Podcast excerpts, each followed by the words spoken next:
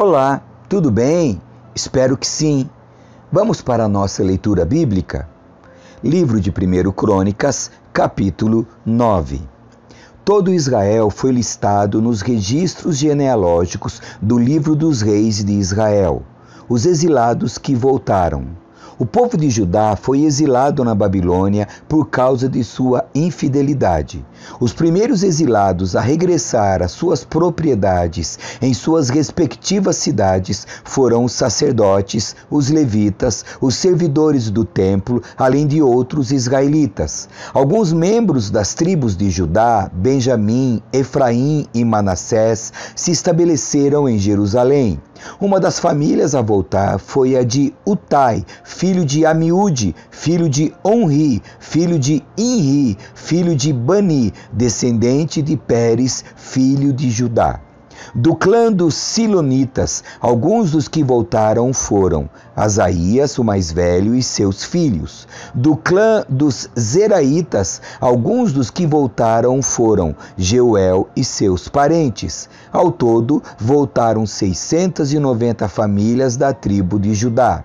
Da tribo de Benjamim, alguns dos que voltaram foram Salu, filho de Mesulão, filho de Odavias, filho de Asenua, Ibnéias, filho de Jeroão, Elá, filho de Uzi, filho de E Mesulão, filho de Cefatias, filho de Reuel, filho de Ibnias.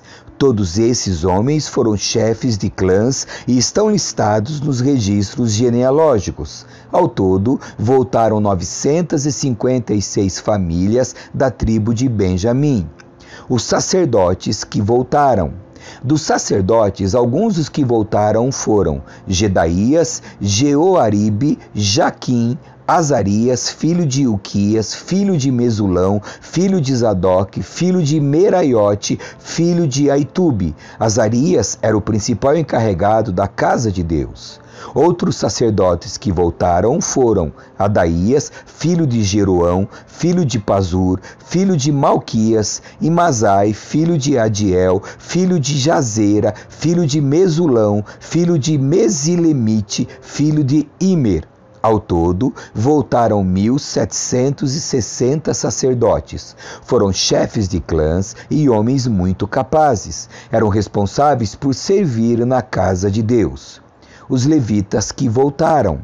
Dos levitas, os que voltaram foram Semaías, filho de Assub, filho de Asricão, filho de Asabias, descendente de Merari, Baquebacar, Eres, Galal, Matanias, filho de Mica, filho de Zicre, filho de Asaf, Obadias, filho de Semaías, filho de Galal, filho de Gedutum, e Berequias, filho de Asa, filho de Eucana, que morava na região de Netofate. Dos guardas das portas, os que voltaram foram Salum, Acube, Talmon, Aimã e seus parentes. Salum era o chefe dos guardas. Antes dessa época, eram responsáveis pela porta do rei do lado leste. Eram guardas das portas dos acampamentos dos levitas. Salum era filho de Coré, descendente de Abiasaf do clã de Corá. Ele e seus parentes, os coraitas, eram responsáveis por guardar a entrada do santuário, como seus antepassados haviam guardado a entrada do tabernáculo. Naquele tempo, Finéias, filho de Eleazar, era o encarregado dos guardas das portas, e o Senhor estava com ele. Mais tarde, Zacarias, filho de Meselemias, foi o responsável por guardar a entrada. Ao todo, havia 212 guardas das portas naquele tempo e foram listados nos registros genealógicos de seus povoados. Os antepassados deles haviam sido nomeados por Davi e por Samuel o vidente, porque eram homens de confiança. Esses guardas das portas e seus descendentes, conforme suas divisões, eram responsáveis por guardar a entrada da casa do Senhor quando ela era uma tenda. Os guardas das portas ficavam nos quatro lados, leste, oeste, norte e sul. Seus parentes nos povoados vinham de tempo em tempo dividir essas responsabilidades com eles por períodos de sete dias. Os quatro principais guardas das portas, todos levitas, eram oficiais de confiança, pois eram responsáveis pelas salas e pelos tesouros da casa de Deus. Passavam a noite ao redor da casa de Deus, pois era seu dever guardá-la e abrir suas portas todas as manhãs. Alguns dos guardas das portas foram nomeados para cuidar dos diversos objetos usados no culto. Conferiam tudo que era retirado e devolvido para que nada se perdesse. Outros eram responsáveis pela mobília, pelos utensílios do santuário e pelos suprimentos, como farinha da melhor qualidade, vinho, azeite, incenso e especiarias. Eram sacerdotes, porém, que misturavam as especiarias. Matitias, levita e filho mais velho de Salum, o coraíta, era encarregado de assar os pães para as ofertas. E alguns membros do clã de Coate eram encarregados de preparar os pães colocados sobre a mesa todos os sábados. Os músicos, todos chefes de famílias levitas, moravam no templo. Eram eram isentos de outras responsabilidades, pois realizavam seus serviços dia e noite. Todos esses homens moravam em Jerusalém. Eram chefes de famílias levitas, listados como líderes nos registros genealógicos. Genealogia do rei Saul. Jeiel, pai de Gibeon, morava na cidade de Gibeon. Sua esposa se chamava Maaca e seu filho mais velho, Abdon. Os outros filhos de Jeiel foram Zur, Quis, Baal, Ner, Nadab, Gedor, Aiu, Zacarias e Miclote. Miclote gerou Simeão. Todos moravam com suas famílias, próximos uns dos outros, em Jerusalém. Ner gerou Quis. Quis gerou Saul. Os filhos de Saul foram Jonatas, Malquizua, Abinadab e Isbosete. Jonatas gerou Mefibosete. Mefibosete gerou Mica. Os filhos de Mica foram Pitom, Meleque, Tareia e Acás. Acás gerou Jadá. Os filhos de Jadá foram Alemete, Asmavete e Zinri. Zinri gerou Moza. Moza gerou Bineá. O filho de Bineá foi Refaías. O filho de Refaías foi Eleazar. O filho de Eleazar foi Azel. Esses foram os seis filhos de Azel: Asricão, Bocru, Ismael, Searias, Obadias e Anã. Todos esses foram filhos de Azel. Capítulo 10 A morte de Saul. Os filisteus atacaram Israel e os israelitas fugiram deles. Muitos foram mortos nas encostas do monte Gilboa. Os filisteus cercaram Saul e seus filhos e mataram três deles: Jonatas, Abinadab e Malquizua. O combate se tornou cada vez mais intenso em volta de Saul, e os arqueiros filisteus o alcançaram e o feriram. Saul disse ao seu escudeiro: Pegue sua espada e mate-me antes que esses filisteus incircuncisos venham e me torturem. Mas o escudeiro teve medo e não quis matá-lo. Então Saul pegou sua própria espada e se lançou sobre ela. Quando viu que Saul estava morto, o escudeiro se lançou sobre sua espada e morreu. Saul e seus três filhos morreram juntos e sua dinastia chegou ao fim. Quando os israelitas no vale de Jezreel viram que o exército israelita havia fugido e que Saul e seus filhos estavam mortos, abandonaram suas cidades e fugiram. Então os filisteus vieram e ocuparam essas cidades. No dia seguinte, quando os filisteus foram saquear os mortos, encontraram os corpos de Saul e seus três filhos no monte Gilboa. Removeram a armadura de Saul e cortaram sua cabeça. Então anunciaram o ocorrido diante de seus ídolos e ao povo de toda a terra da Filístia. Colocaram a armadura de Saul no templo de seus deuses e penduraram sua cabeça no templo de Dagon. Quando os habitantes de Jabes de Gileade souberam o que os filisteus haviam feito a Saul, todos os seus guerreiros mais valentes foram e trouxeram os corpos de Saul e seus filhos de volta para Jabes. Enterraram os ossos debaixo de uma grande árvore em Jabes e jejuaram durante sete dias. Saul morreu porque foi infiel ao Senhor, não obedeceu ao mandamento do Senhor e chegou a consultar uma médium em vez de pedir orientação ao Senhor. Por isso, o Senhor o matou e entregou o reino a Davi, filho de Jessé. Capítulo 11. Davi se torna rei de todo Israel. Então todo Israel se reuniu diante de Davi em Hebron. Somos do mesmo povo e raça, disseram. No passado, quando Saul era rei, era você que liderava o exército de Israel. E o Senhor, seu Deus, lhe disse: Você será o pastor do meu povo Israel, será o líder do meu povo Israel. Então, ali em Hebron, Davi fez um acordo diante do Senhor com todas as autoridades de Israel, e elas o ungiram rei de Israel, conforme o Senhor havia anunciado por meio de Samuel. Davi conquista Jerusalém.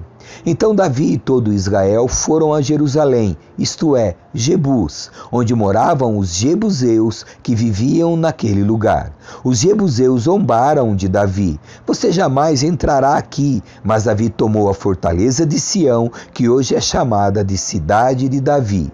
Davi tinha dito a seus soldados: O primeiro que atacar os jebuseus se tornará o comandante de meus exércitos. Joabe, filho de Zeruia, foi o primeiro a atacar e assim se tornou o comandante dos exércitos de Davi. Davi foi morar na fortaleza e ela passou a ser chamada de cidade de Davi. Ampliou a cidade desde o aterro até a região ao redor, enquanto Joabe reconstruiu o restante da cidade. Davi foi se tornando cada vez mais poderoso, pois o Senhor dos exércitos estava com ele. Os guerreiros mais valentes de Davi. Esses foram os líderes dos guerreiros valentes de Davi junto com todo Israel, apoiaram firmemente o reinado de Davi, conforme o Senhor havia prometido a respeito de Israel. Este é o registro dos guerreiros mais valentes de Davi. O primeiro era Jazobeão, o Aquimonita, líder dos três, isto é, dos guerreiros mais valentes dentre os soldados de Davi. Certa ocasião, usou sua lança para matar trezentos soldados inimigos numa só batalha. O segundo era Eleazar, filho de Dodai, descendente de Aui. Estava com Davi quando os filisteus se reuniram para a batalha em Paz-Damim e atacaram os israelitas numa plantação de cevada. O exército israelita fugiu, mas Eleazar e Davi mantiveram sua posição no meio do campo e derrotaram os filisteus. O Senhor os salvou e lhes deu grande vitória. Certa vez, Davi estava na rocha junto à caverna de Adulão e o exército filisteu estava acampado no vale de Refaim. Os três, que faziam parte dos trinta, um grupo de elite entre os valentes de Davi, desceram para encontrá-lo em Adulão. Nessa ocasião, Davi estava na fortaleza e um destacamento filisteu havia ocupado a cidade de Belém. Davi comentou: Ah, como seria bom beber a água pura do poço que fica junto ao portão de Belém? Então os três atravessaram as fileiras dos filisteus, tiraram água do poço junto ao portão de Belém e a trouxeram a Davi. Ele, porém, se recusou a bebê-la em vez disso, derramou-a no chão como oferta ao Senhor. Que Deus não permita que eu beba desta água, exclamou. Ela é tão preciosa quanto o sangue destes homens que arriscaram a vida para trazê-la. E Davi não a bebeu. Esses são exemplos dos feitos desses três guerreiros. Os trinta valentes de Davi. Abisai, irmão de Joabe, era o líder dos trinta. Certa ocasião, usou sua lança para matar trezentos soldados inimigos numa só batalha. Foi por causa de feitos como esse que ele se tornou tão famoso quanto os três. Abisai era o mais conhecido dos trinta e era seu comandante, embora não fosse um dos três. Também havia Benaia, filho de Joiada, soldado valente de Cabzeel. Realizou muitos feitos heróicos, como matar dois grandes guerreiros de Moabe. Em outra ocasião, num dia de neve, perseguiu um leão até uma cova e o matou. Uma vez, com apenas um cajado, matou um guerreiro egípcio de 2,25 metros de altura, armado com uma lança da grossura de um eixo de tecelão. Benaia arrancou a lança da mão do egípcio e com ela o matou. Feitos como esses tornaram Benaia tão famoso quanto os três guerreiros mais valentes. Foi mais honrado que qualquer outro membro dos trinta, embora não fosse um dos três. Davi o nomeou comandante de sua guarda pessoal. Outros guerreiros valentes de Davi foram Azael, irmão de Joabe, Elanã, filho de Dodô de Belém, Samá de Arode, Eles de Pelon, Ira, filho de Iques de Tecoa, Abiezer de Anatote, Sibecai de Uzate, Zalmon de Auí, Marai de Netofate, Elede, filho de Baaná de Netofate, Itaí, filho de Ribaí, de Gibeá, na terra de Benjamim, Benaia de Piratom, Urai de Naalgaás, Abi Albon de Arbate, Asmavete de Barum, Eliaba de Salbon, os filhos de Jazem de Gizom, Jonatas, filho de Sag de Arar, Aião, filho de Sarar de Arar, Elifal, filho de Ur, Éfer de Maquerate, Aías de Pelom, Esro de Carmelo, Parai, filho de Esbai, Joel, irmão de Natã, Mibar, filho de Agre, Zeleque de Amon, Narai de Beerote, escudeiro de Joabe, filho de Zeruia, Ira de Jatir, Garebe de Jatir, Urias o Itita, Zabade, filho de Alai, Adina, filho de Ziza, líder Rubenita, que tinha consigo trinta homens, Anã, filho de Maaca, Josafá de Mitene, Uzias de Asterote, Samá e Jeiel, filhos de Otão de Aroer, Gediael, filho de Zinri, Joá de Tis, Eliel de Maave, Jeribai e Josavias, filhos de Eunaão Itima de Moabe, Eliel e Obed, Jaaziel de Jobá. Amém. Que Deus abençoe você. Tchau.